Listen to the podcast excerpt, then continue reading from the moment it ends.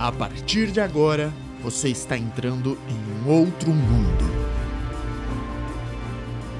Um novo universo onde tudo é possível.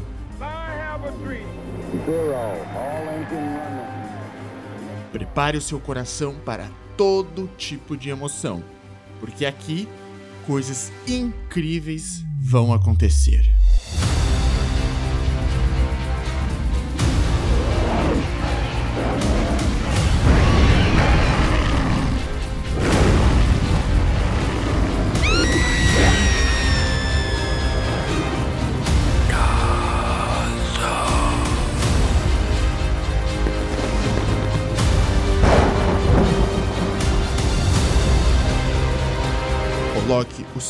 Melhor fone de ouvido e seja muito bem-vindo ao mundo mágico do baú de contos.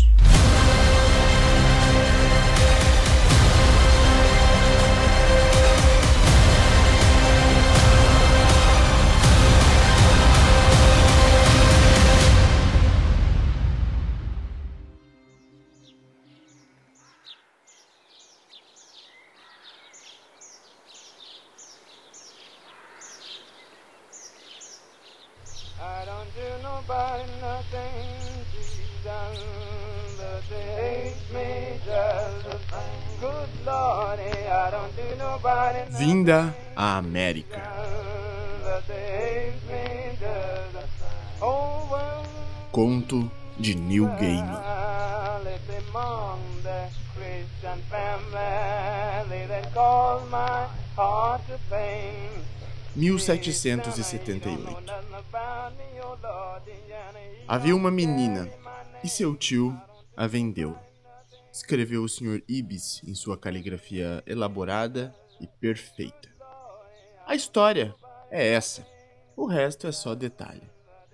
Existem histórias verídicas em que a trajetória de cada indivíduo é exclusiva e trágica. Mas o pior da tragédia é que já a ouvimos antes. Então, não nos permitimos senti-la em toda a sua intensidade. Criamos uma carapaça em torno dela, como uma ostra que lida como uma partícula invasora dolorosa, revestindo-a com suaves camadas de pérola para processá-la. É assim que andamos e conversamos e agimos, dia sim, dia não, imunes à perda e à dor dos outros. Se deixássemos que isso nos tocasse, seríamos derrubados ou transformados em santos. Mas, na maior parte das vezes, não encosta em nós. Não permitimos que o faça. Hoje à noite, quando você estiver comendo, tente refletir. Existem crianças no mundo que passam fome, milhares delas, uma quantidade maior do que a mente humana é capaz de assimilar e em que um erro de um milhão para mais ou para menos pode ser perdoado. Talvez lhe cause desconforto refletir sobre isso, ou talvez não. Mas, ainda assim, você comerá. Existem relatos de que, se deixarmos esses sentimentos adentrar em nosso coração, eles nos infligirão cortes profundos. Veja, Ali está um bom homem. Bom a seus próprios olhos e aos olhos de seus amigos. Ele é fiel e leal à sua esposa, adora seus filhos pequenos e cuida deles com todo carinho. Ama seu país, se dedica a seu trabalho, sempre fazendo o melhor que pode. Então, com eficiência e benevolência, ele extermina judeus ele aprecia a música que soa ao fundo para deixá-los mais calmos. Aconselha os judeus a não se esquecerem do número de identificação ao entrarem nas duchas. Avisa que muitas pessoas esquecem o próprio número e pegam a roupa errada ao saírem do banho. Isso tranquiliza os judeus. Eles dizem a si mesmos que haverá vida após as duchas. Mas eles se enganam nosso homem supervisiona a equipe que leva os corpos até os fornos. E se ele se sente mal, é porque ainda permite que o extermínio das pragas o afete. Ele sabe que, se fosse um bom homem de verdade, sentiria apenas alegria conforme a terra é purificada da infestação. Deixe-o aí. Causa-nos um corte profundo demais. Ele está próximo demais. E isso dói. Havia uma menina e seu tio a vendeu. Dito dessa forma, parece muito mais simples. Nenhum homem, proclamou Donnie. É uma ilha, e ele estava enganado. Se não fôssemos ilhas, estaríamos perdidos, afogados nas tragédias uns dos outros. Nós nos insulamos, uma palavra que significa literalmente, lembre-se, transformado em ilha. Diante da tragédia alheia, devido à nossa natureza de ilha e devido ao aspecto repetitivo das histórias, conhecemos o formato dessas histórias e ele nunca muda. Houve um ser humano que nasceu, viveu e de alguma forma morreu. Pronto. Você pode preencher os detalhes a partir de sua própria experiência. Uma vida tão singular quanto qualquer outra. As vidas são como flocos de neve, únicos em cada detalhe e capazes de formar padrões já vistos antes, mas tão semelhantes uns aos outros quanto ervilhas dentro de uma vagem. E você já olhou para ervilhas dentro de uma vagem?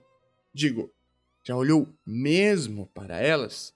Após um minuto de exame atento, não há como não enxergar a diferença entre elas. Precisamos de histórias individuais.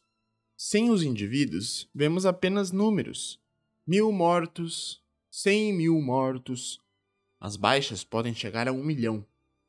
Com histórias individuais, as estatísticas se transformam em pessoas, mas até isso é uma mentira, pois as pessoas continuam a sofrer em quantidades que também entorpecem e carecem de sentido.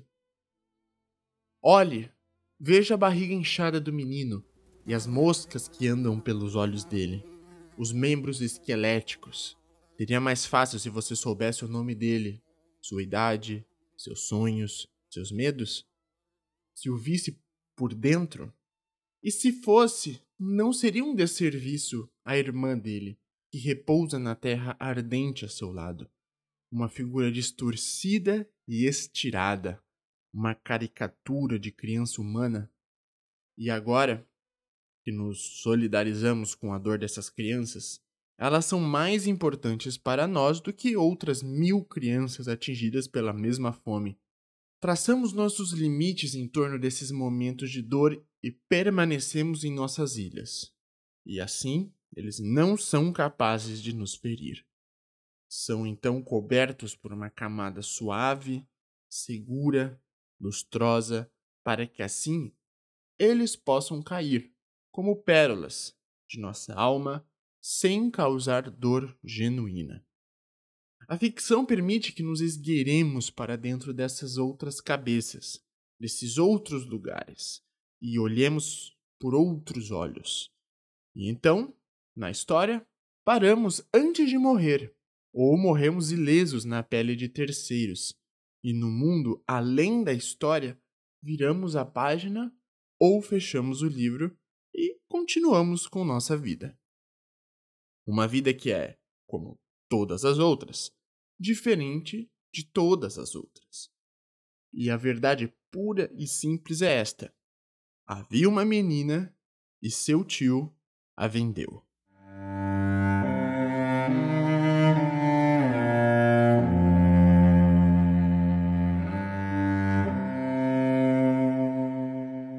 Era isto que diziam no lugar de onde a menina veio. Nunca dá para ter certeza de quem é o pai de uma criança, mas a mãe, ah, disso se podia ter certeza. A linhagem e a propriedade eram transferidas pela matrilinearidade, mas o poder permanecia nas mãos dos homens. Um homem detinha posse total dos filhos de sua irmã. Houve uma guerra naquele lugar, uma guerra pequena, nada além de uma rusga entre os homens de dois povoados rivais. Foi quase uma discussão. Um povoado venceu, um povoado perdeu. A vida como commodity, pessoas como propriedades. Por milhares de anos, a escravidão havia feito parte da cultura daquela região.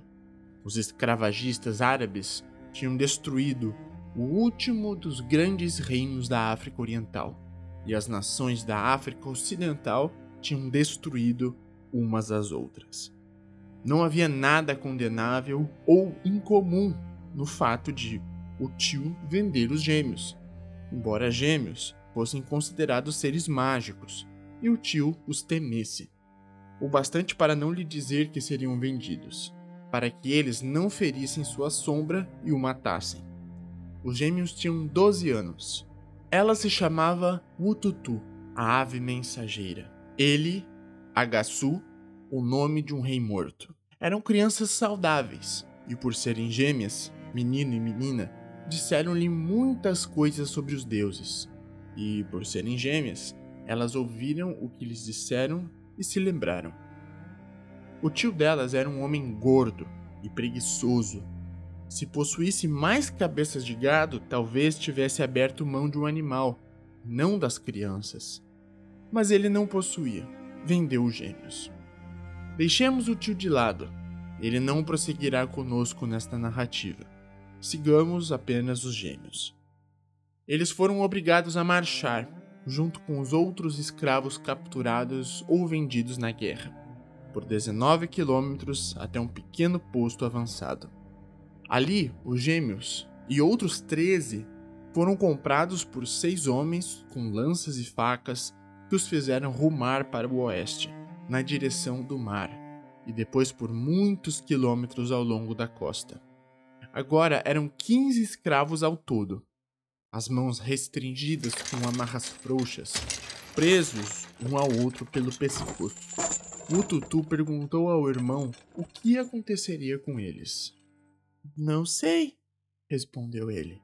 Agassu era um menino que sorria com frequência. Seus dentes eram brancos e perfeitos, e ele os exibia ao sorrir. E seus sorrisos felizes deixavam o Tutu feliz também. Mas agora ele não estava sorrindo. Tentou mostrar coragem para a irmã, mantendo a cabeça erguida e os ombros firmes, orgulhoso, ameaçador e cômico, como um filhote de cachorro com o pelo das costas eriçado. O homem atrás de Ututu na fila, com uma cicatriz no rosto, disse: Eles nos venderão para os diabos brancos, que vamos levar para a terra deles, do outro lado da água. E o que vão fazer com a gente lá? O homem não falou nada. Agassu tentou alertar a irmã com o olhar. Eles não tinham permissão para conversar ou cantar enquanto andavam. É possível que eles nos comam. Ah, foi o que me contaram. É por isso que precisam de tantos escravos assim. Eles estão sempre com fome. O Tutu começou a chorar. Não chore, irmã, disse Agassu. Ele, eles não vão comer você. Eu, eu te protejo. E os nossos deuses também. Mas o Tutu continuou chorando, o coração cada vez mais pesado, sentindo dor e raiva e medo, de um modo que só uma criança é capaz de sentir, pura e absolutamente. Ela não conseguiu dizer a Agassu que não tinha medo de ser devorada pelos diabos brancos. Tinha certeza de que sobreviveria. Ela chorava porque o irmão talvez tivesse o mesmo destino e não sabia se conseguiria protegê-lo. Eles chegaram a um posto avançado e foram mantidos lá por dez dias. Na manhã do décimo dia, foram retirados da cabana onde haviam sido prisioneiros nos últimos dias, o espaço ficara muito abarrotado, conforme homens chegavam de muito longe, alguns tendo percorrido centenas de quilômetros, trazendo suas próprias correias ou fileiras de escravos.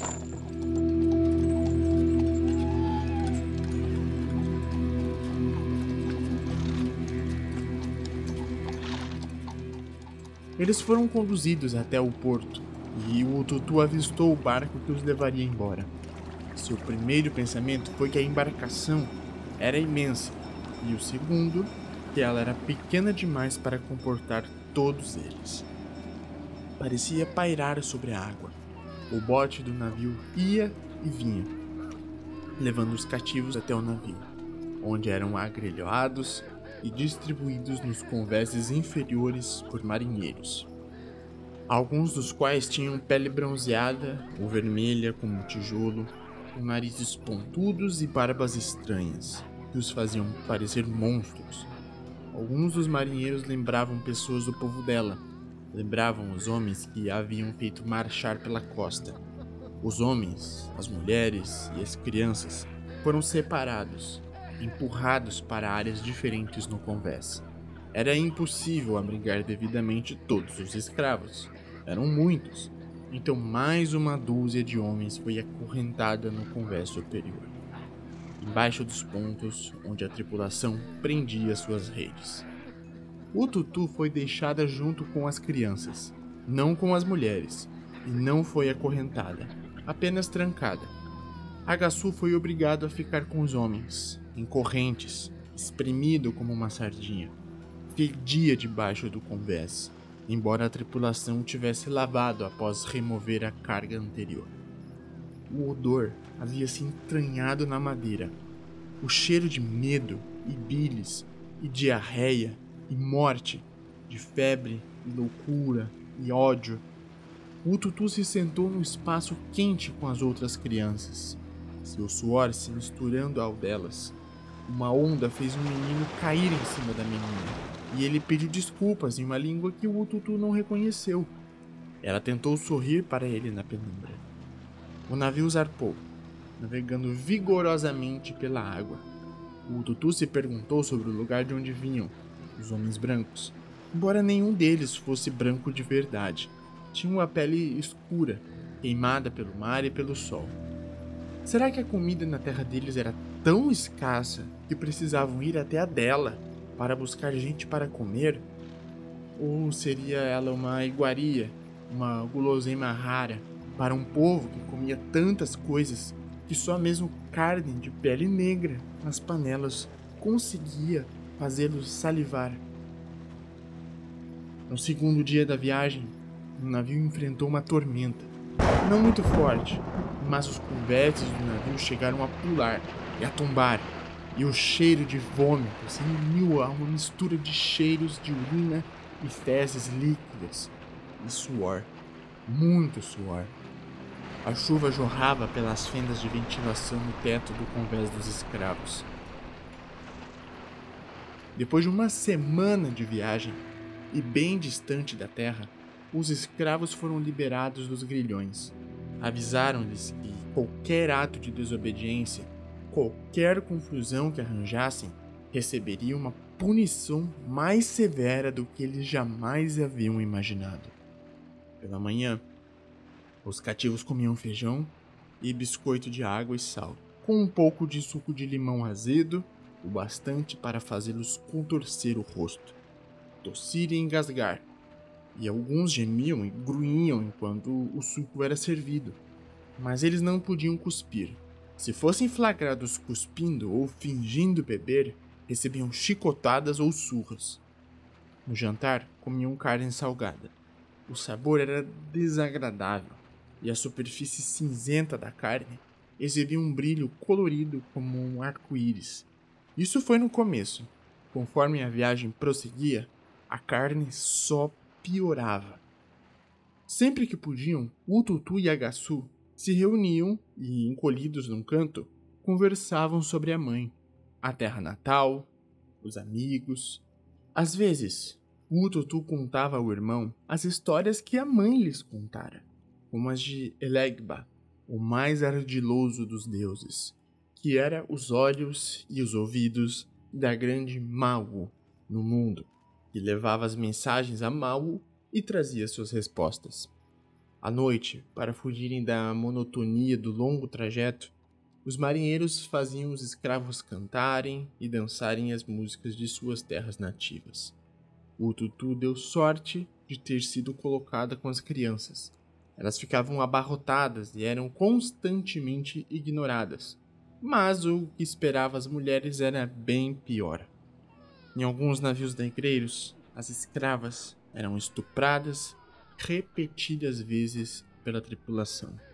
Apenas um direito implícito da jornada. Aquele navio não era assim, o que não significava que não aconteciam estupros. Cem homens, mulheres e crianças morreram na viagem e foram jogados ao mar. Alguns deles nem mortos estavam ainda, mas o frio verde do oceano os despertou da febre final e eles afundaram, se debatendo, se afogando, perdidos. O Tutu e Agaçu estavam em um navio holandês, mas eles não sabiam disso, e tanto faria se tivesse sido inglês, português, espanhol ou francês. Os tripulantes negros do navio, de pele ainda mais escura que a de Ututu, diziam aos cativos aonde ir, o que fazer, quando dançar. Certa manhã, a menina percebeu que um dos guardas negros a encarava. Ela estava comendo, quando o homem se aproximou e ficou olhando para ela sem falar nada. Por que você faz isso? Por que você serve aos diabos brancos? Ele abriu um sorriso, como se aquela pergunta fosse a coisa mais engraçada que já tivesse ouvido. Então, se abaixou um pouco, seus lábios quase roçando a orelha da menina, e o hálito quente imediatamente deixou o tutu enjoada. Se você fosse mais velha, eu a faria gritar de alegria com meu pênis. Talvez eu faça hoje à noite. Já vi como você dança bem. Se você puser isso dentro de mim, eu vou arrancar com meus dentes lá de baixo. Sou uma bruxa. Tenho dentes muito afiados. Ela ficou satisfeita quando viu a expressão do homem mudar. Ele não falou mais nada e se afastou. As palavras haviam saído de sua boca, mas não foram palavras dela. O Tutu não pensara nelas, nem as criara. Não, ela percebeu que as palavras eram de Elegba, o ardiloso. Mau criara o mundo e depois, graças aos ardis de Elegba, perdera o interesse nele. A esperteza e a ereção dura como ferro de Elegba é que haviam falado pela menina, que haviam possuído por um instante, e naquela noite, antes de dormir, ela agradeceu ao Deus. Alguns cativos se recusaram a comer. Eles foram açoitados até engolirem a comida colocada em sua boca. Embora os golpes tenham sido severos o bastante para matar dois dos homens, ainda assim, ninguém mais no navio tentou se libertar através da fome. Um homem e uma mulher tentaram se matar pulando na água. A mulher conseguiu. O homem foi resgatado e amarrado ao mastro, e então chicoteado durante quase um dia, até suas costas se banharem em seu sangue. E foi deixado lá, o dia dando lugar à noite. Não recebeu nada para comer e nada para beber além da própria urina. No terceiro dia, ele delirava e sua cabeça ficara inchada e macia como um melão velho. Quando os desvairos chegaram ao fim, ele foi jogado ao mar. E pelos cinco dias seguintes à tentativa de fuga, os cativos voltaram às correntes e aos grilhões.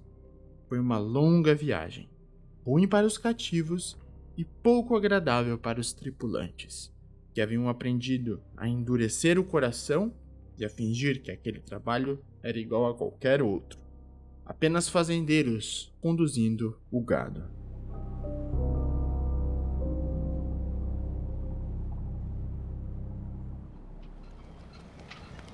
Eles aportaram em um dia bonito e quente em Bridgeton, Barbados. E os cativos foram levados do navio para a praia em botes pequenos, saídos do cais e depois conduzidos até a praça do mercado, onde, mediante certa dose de gritos e golpes de porrete, foram organizados em fileiras. Um apito soou e a praça se encheu de homens de rosto vermelho, que cutucavam, apertavam, gritavam, examinavam, chamavam, avaliavam, resmungavam. E foi naquele momento que o Ututu e Agassu se separaram. Foi muito rápido. O homem abriu a boca de Agassu, olhou seus dentes, sentiu os músculos dos braços, assentiu, e então outros dois homens levaram o menino embora. Ele não ofereceu resistência. Olhou para o Tutu e gritou: Tenha coragem! Ela fez que sim com a cabeça. Aos prantos, sua visão sendo manchada pelas lágrimas. Juntos, eles eram gêmeos, mágicos, poderosos. Separados eram duas crianças marcadas pela dor. Ela só veria o irmão uma única vez depois daquele dia, e nunca em vida. Eis o que aconteceu com Agassu. Primeiro eles o levaram para uma fazenda de especiarias, onde o chicoteavam diariamente pelas coisas que fazia e pelas coisas que não fazia. Também lhe ensinaram um mínimo de inglês e lhe deram o nome de Ink Jack, Jack Carvão, por causa da escuridão de sua pele. Quando ele fugia, os homens o caçavam com cachorros e o traziam de volta. E lhe cortavam um dedo do pé com uma talhadeira para lhe ensinar uma lição que ele jamais esqueceria. Ele tentou passar fome, mas quando se recusou a comer, quebraram seus dentes da frente e lhe empurraram um mingau ralo goela abaixo. E suas únicas opções eram engolir a comida ou sufocar. Mesmo naqueles tempos, os senhores preferiam escravos nascidos em cativeiro ou trazidos da África. Os que haviam nascido em liberdade sempre tentavam fugir ou morrer, e, de uma forma ou de outra, lá se iam os lucros. Com 16 anos, Ink Jack foi vendido, junto com outros escravos, para uma plantation de cana em Saint-Domingue. Chamaram-no de Yancit, Jacinto, o escravo grande de dentes quebrados. Lá, o jovem conheceu uma velha de seu antigo povoado. A mulher havia sido uma escrava doméstica antes de seus dedos ficarem retorcidos e rígidos demais por causa da artrite. Ela lhe disse que os brancos separavam os cativos que viessem da mesma cidade, do mesmo povoado, da mesma região, para evitar insurreições. Eles não gostavam quando os escravos conversavam em sua própria língua. E assim aprendeu um pouco de francês e alguns ensinamentos da Igreja Católica. Todos os dias ele cortava cana desde muito antes de o sol nascer até depois de o sol se pôr. Gerou muitas crianças, junto com outros escravos, se embrenhava pela floresta em plena madrugada, ainda que fosse proibido, para dançar a calinda, para cantar Dambala Wedo, o deus serpente, que surgia na forma de uma serpente negra. Ele cantou para Elegba, para Ogum, Xangozaka e muitos outros, todos os deuses que os cativos haviam levado à ilha, escondidos na mente e no coração. I'll be so glad when, oh, when the sun go down. When the sun go down. Os escravos nas plantations de açúcar de Saint-Domingue raramente viviam mais de uma década. O tempo livre que lhes era concedido, duas horas no calor do meio-dia e cinco horas na escuridão da noite, das onze às quatro, era também o único momento que eles tinham para plantar e preparar a própria comida pois eles não eram alimentados pelos senhores, apenas recebiam pequenos pedaços de terra para cultivar e obter seu próprio alimento. E era também o momento que eles tinham para dormir e sonhar. Ainda assim, eles aproveitavam esse tempo para se reunir e dançar e cantar e louvar. O solo de Saint-Domingue era fértil e os deuses de Daomé, do Congo e do Níger fincaram ali raízes vigorosas e cresceram, exuberantes e imensos e profundos, e prometeram liberdade àqueles que os louvassem à noite nas florestas. E assim tinha 25 anos de idade quando uma aranha mordeu sua mão direita. O local da mordida infeccionou e a carne das costas da mão necrosou. Em pouco tempo, O braço inteiro estava inchado e roxo, e a mão fedia, latejava e ardia. Fizeram-no beber um rum fajuto e aqueceram a lâmina de um facão no fogo até ela brilhar, vermelha e branca. Cortaram fora o braço dele na altura do ombro, com uma serra, e o cauterizaram com uma lâmina ardente. Ele passou uma semana caído de febre. Depois, voltou ao trabalho. O escravo de um braço só, chamado Hyacinthe, participou da revolta dos escravos de 1791. O próprio Elegba se apossou de Hyacinthe na floresta, cavalgando como um homem branco cavalgava um cavalo, e falou através dele.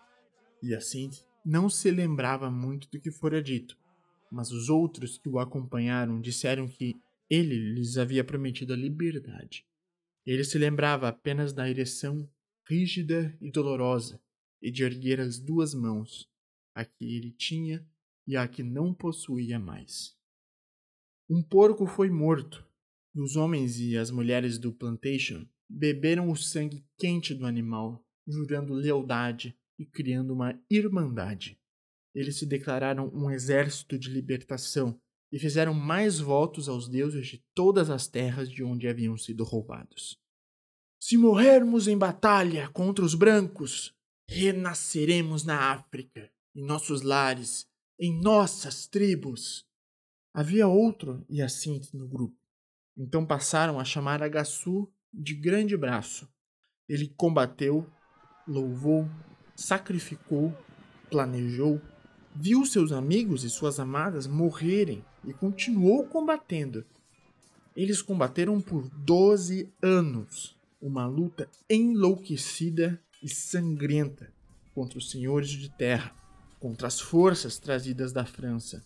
Eles combateram e continuaram combatendo, e o impossível aconteceu, e eles venceram. Em 1 de janeiro de 1804, foi declarada a independência de Santo Domingo que logo viria a ser conhecido pelo mundo como República do Haiti. Grande Braço não viveu para ver a independência se concretizar. Ele morreu em agosto de 1802 pela baioneta de um soldado francês. No momento exato da morte de Grande Braço, que antes fora chamado Hyacinthe, e antes disso Ink Jack, e que no coração sempre fora Agassu, sua irmã, que ele havia conhecido como Ututu, que fora chamado Mary na primeira plantation nas Carolinas, e Daisy, quando se tornara escrava doméstica, e Suki, quando a venderam à família Laver mais abaixo, em Nova Orleans, sentiu a baioneta fria penetrar por entre as costelas e começou a gritar e a chorar descontroladamente. Suas filhas gêmeas, ainda bebês, acordaram e começaram a chorar também. Elas eram cor de café com creme, ao contrário dos filhos negros que ela havia parido na plantation, quando ela própria era pouco mais do que uma criança. Filhos que ela não via desde que eles tinham 15 e 10 anos. A menina do meio havia morrido um ano antes, quando foi vendida para longe. Suki fora açoitada muitas vezes desde que eles haviam desembarcado. Em uma ocasião, esfregaram sal em suas feridas, e em outra, ela apanhou com tanta força e por tanto tempo que durante dias ela não conseguiu se sentar nem permitir que nada tocasse suas costas.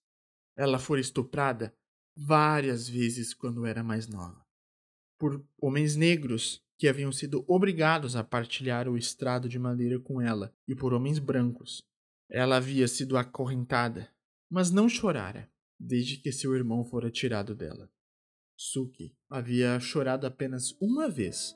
Foi na Carolina do Norte, quando vira comida para as crianças escravas e para os cachorros ser despejada no mesmo comedouro, e vira seus filhos pequenos disputarem os restos com os cachorros.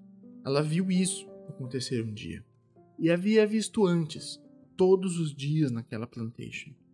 E voltaria a ver muitas vezes mais antes de ir embora. Ela viu isso naquele dia, e isso lhe partiu o coração. Ela fora bonita por um tempo, mas os anos de dor haviam cobrado seu preço, e ela já não era mais bonita.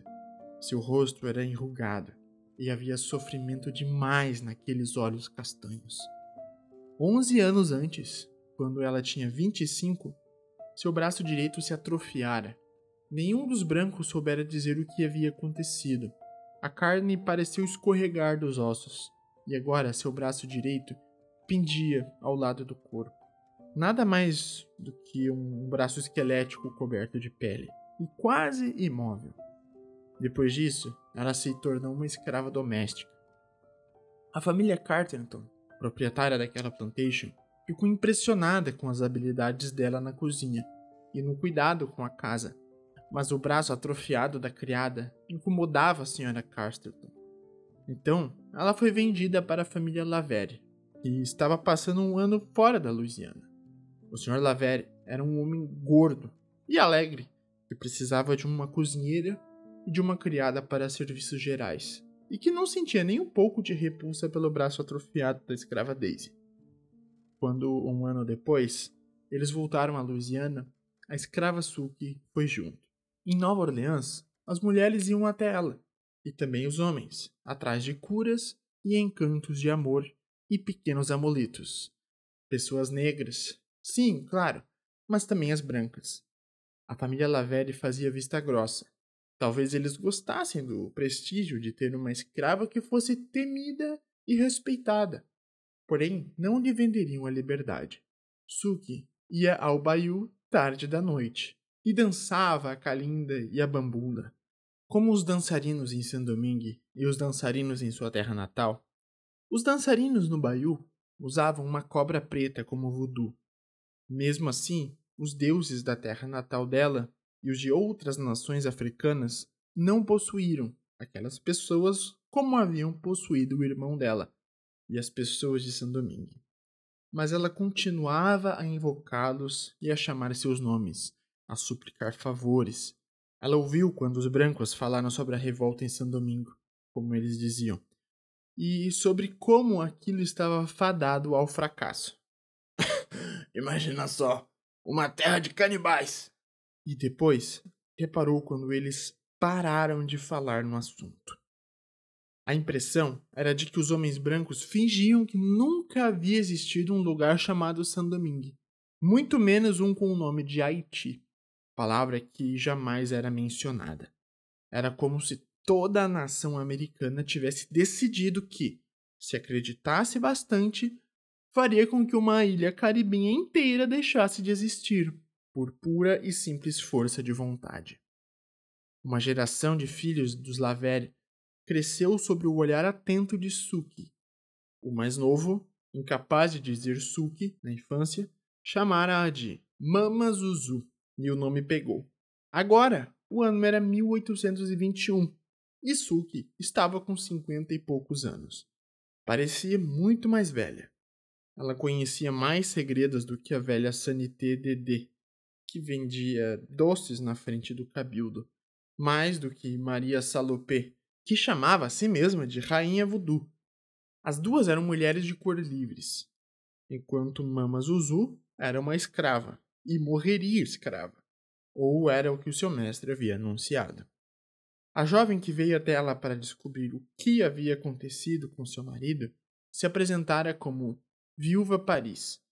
Tinha seios firmes, juventude, orgulho. Seu corpo tinha sangue africano e sangue europeu, e sangue indígena. Sua pele era avermelhada e seu cabelo era de um preto lustroso. Seus olhos eram pretos e arrogantes. Seu marido, Jacques Paris, talvez estivesse morto. Ele era três quartos branco, de acordo com o cálculo que se fazia dessas coisas e era o filho bastardo de uma família que já tivera prestígio no passado, um dos muitos imigrantes que haviam fugido de Saint-Domingue, e um homem tão livre quanto sua bela e jovem esposa. Meu Jax, ele morreu? Perguntou a viúva Paris. Ele está com uma mulher branca, em algum lugar ao norte daqui. Uma mulher branca de cabelo dourado. Ele está vivo.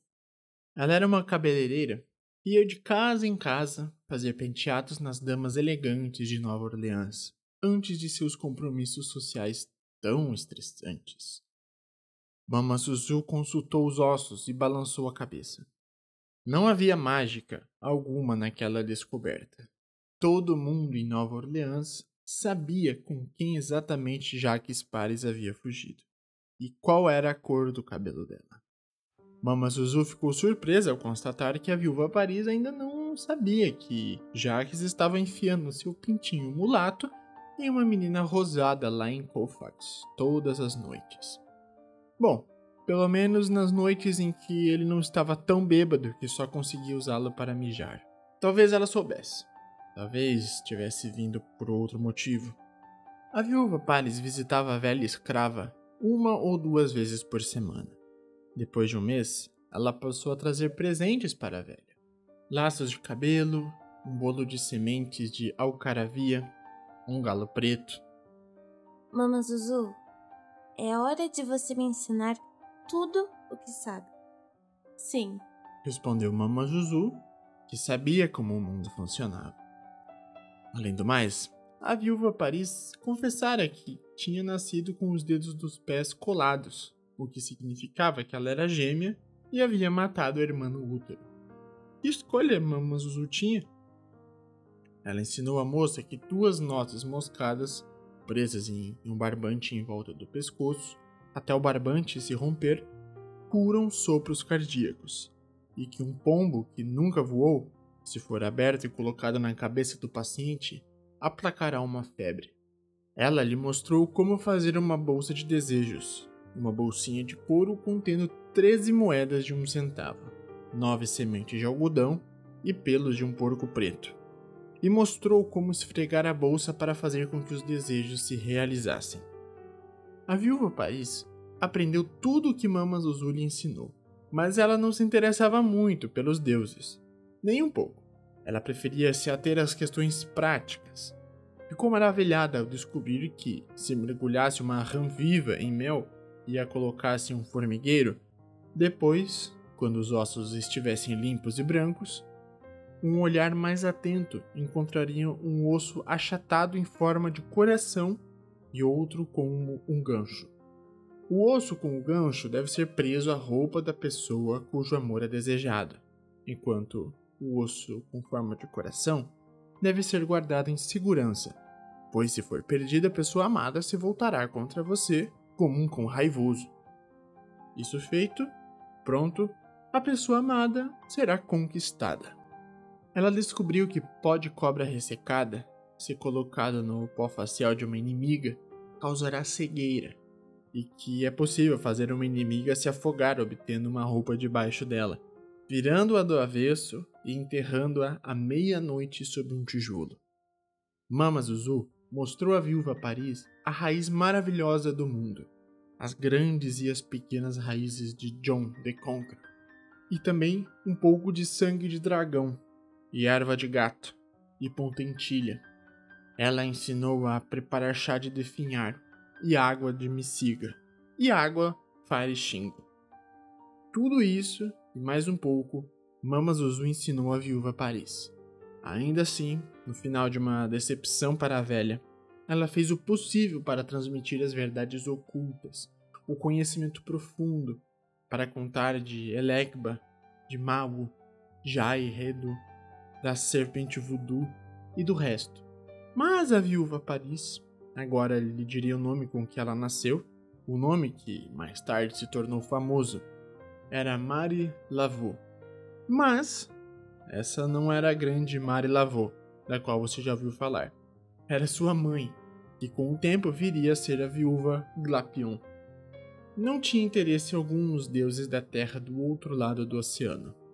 Se Saint-Domingue havia sido uma terra negra, exuberante para o crescimento dos deuses africanos, aquela terra, com o milho e os melões, as lagostas e o algodão, era estéril e infértil. Ela não liga, reclamou Mama Zuzu para Clementine sua confidente, que trabalhava de lavadeira para muitas das casas naquele distrito, lavando cortinas e colchas. Clementine tinha um jardim de queimaduras no rosto, e um de seus filhos havia morrido escaldado quando um caldeirão de cobre tombou. Então não me ensine. Disse Clementine. Eu ensino. Mas ela não vê o que é precioso. Ela só vê o que pode ser feito com os ensinamentos. Eu dou diamantes, mas ela só se importa com um vidro bonito. Eu dou uma demi-botelle do melhor vinho clarete e ela bebe água de rio. Eu dou codorna e ela só deseja comer rato. Então por que você persiste? Perguntou Clementine. Mama Zuzu deu de ombros e seu braço atrofiado tremeu. Ela não tinha resposta. Poderia dizer que já ensinava por estar grata por continuar viva. E ela estava. Já vira muitos morrerem. Poderia dizer que sonhava com um dia em que os escravos se levantariam, tal como se levantaram, e foram derrotados em Laplace. Mas ela sabia, no íntimo, que sem os deuses da África, eles jamais superariam seus captores brancos, jamais voltariam à terra natal. Quando ela acordou naquela noite terrível, quase vinte anos antes, e sentiu o aço frio entre as costelas, foi aí que a vida de Mama Zuzu acabou. Agora ela era alguém que não vivia, que apenas odiava. Se você lhe perguntasse sobre o ódio, ela jamais mencionaria a menina de 12 anos e um navio fétido. Isso havia sido encoberto em sua mente. Foram açoites e surras demais, noites demais em grilhões, despedidas demais, dor demais. Mas ela não poderia falar sobre o filho e sobre quando arrancaram o polegar dele quando o mestre descobriu que o menino sabia ler e escrever.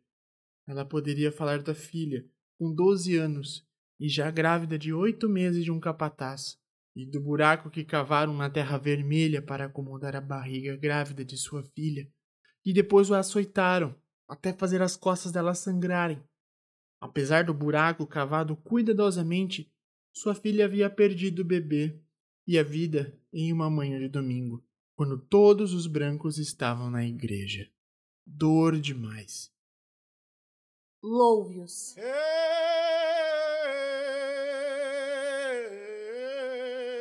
Louve-os.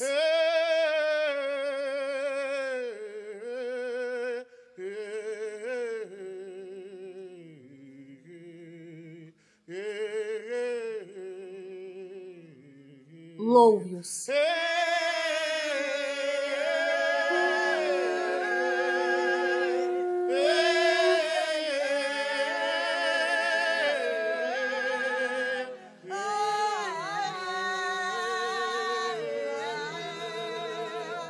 Disse Mama Zuzu a viúva jovem Paris, no Baiú, uma hora após a meia-noite.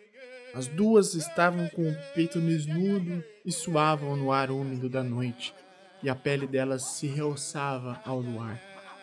O marido da viúva Paris, Jacques, cuja morte três anos mais tarde apresentaria diversas características notáveis, contara a Marie que um pouco sobre os deuses de São Domingue mas ela não se importava. O poder vinha dos rituais, não dos deuses. Juntas, Mama Zuzu e Viúva Paris entoavam e batiam os pés e gemiam no pântano.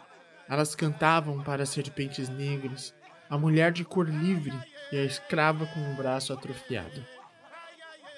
Isto é muito maior do que a sua prosperidade e o fracasso dos seus inimigos, disse Mama Zuzu.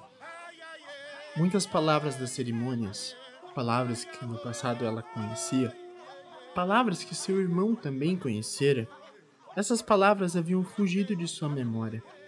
Ela disse à bela Marie Laveau que as palavras não importavam, apenas as melodias e as batidas.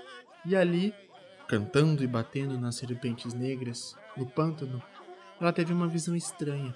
Ela viu o ritmo das canções, o ritmo da calinda, o ritmo da bamboula, todos os ritmos da África Equatorial disseminando-se lentamente por aquela terra da meia-noite, até todo o país tremer e se mover ao ritmo dos velhos deuses de cujo reino ela havia saído. E compreendeu de alguma forma, ali no pântano, que nem mesmo isso seria suficiente. Ela se virou para a bela Marie e deu a si mesma, pelos olhos da jovem, uma mulher velha de pele negra, cujo rosto enrugado, um braço magro caído inerte ao lado do corpo, os olhos de uma pessoa que viu seus filhos brigarem pela comida do comedouro com os cachorros, viu a si mesma e percebeu pela primeira vez a repulsa e o medo que a outra mulher sentia por ela. Então ela riu, se abaixou e pegou com a mão boa uma cobra comprida como um galho de árvore e grossa como a corda de um navio. Aqui, isso será nosso voodoo. Ela soltou a cobra sem resistência dentro de um cesto que a pálida Marie havia levado. E então, ao luar, a segunda visão a possuiu uma última vez e ela viu o irmão Agassu, não o menino de 12 anos que ela vira no mercado de Bridgeton tanto tempo antes, mas um homem imenso, careca e sorridente, com dentes quebrados e as costas marcadas por cicatrizes profundas. Na mão, ele segurava um facão. O braço direito era apenas um cotoco. Ela estendeu a mão esquerda, a mão boa. Fique, fique mais um pouco. Irei aí. Irei até você logo, logo.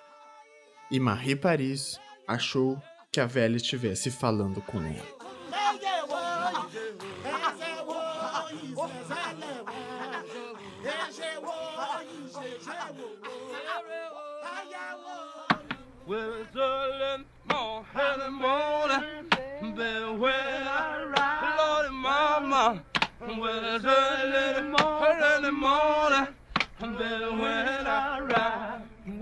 Então é isso, gente.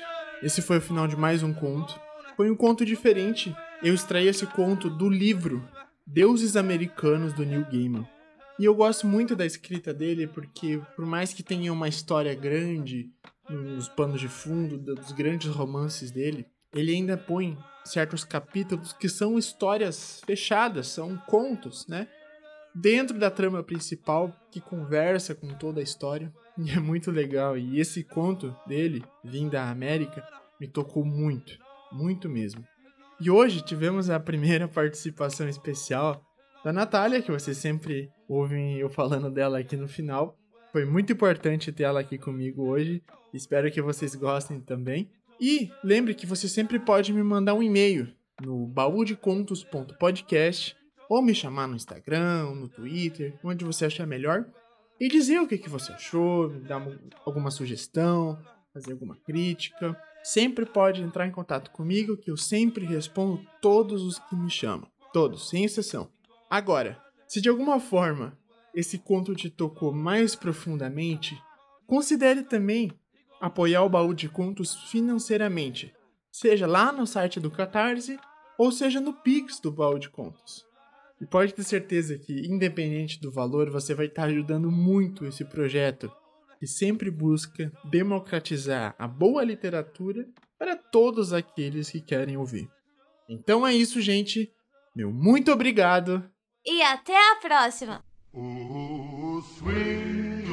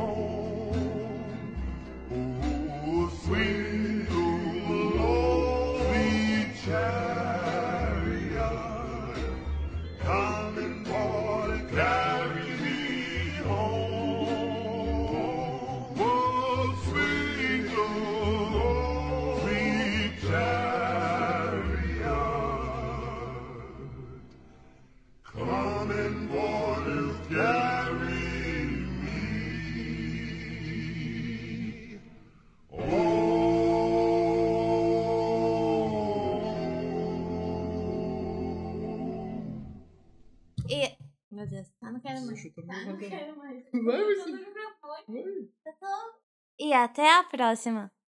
Mas tá tão alegre. Vai então. Então- Vai. E até a próxima. Eu vou deixar esse finalzinho. Eu vou deixar. Produzido e editado por Edwin David.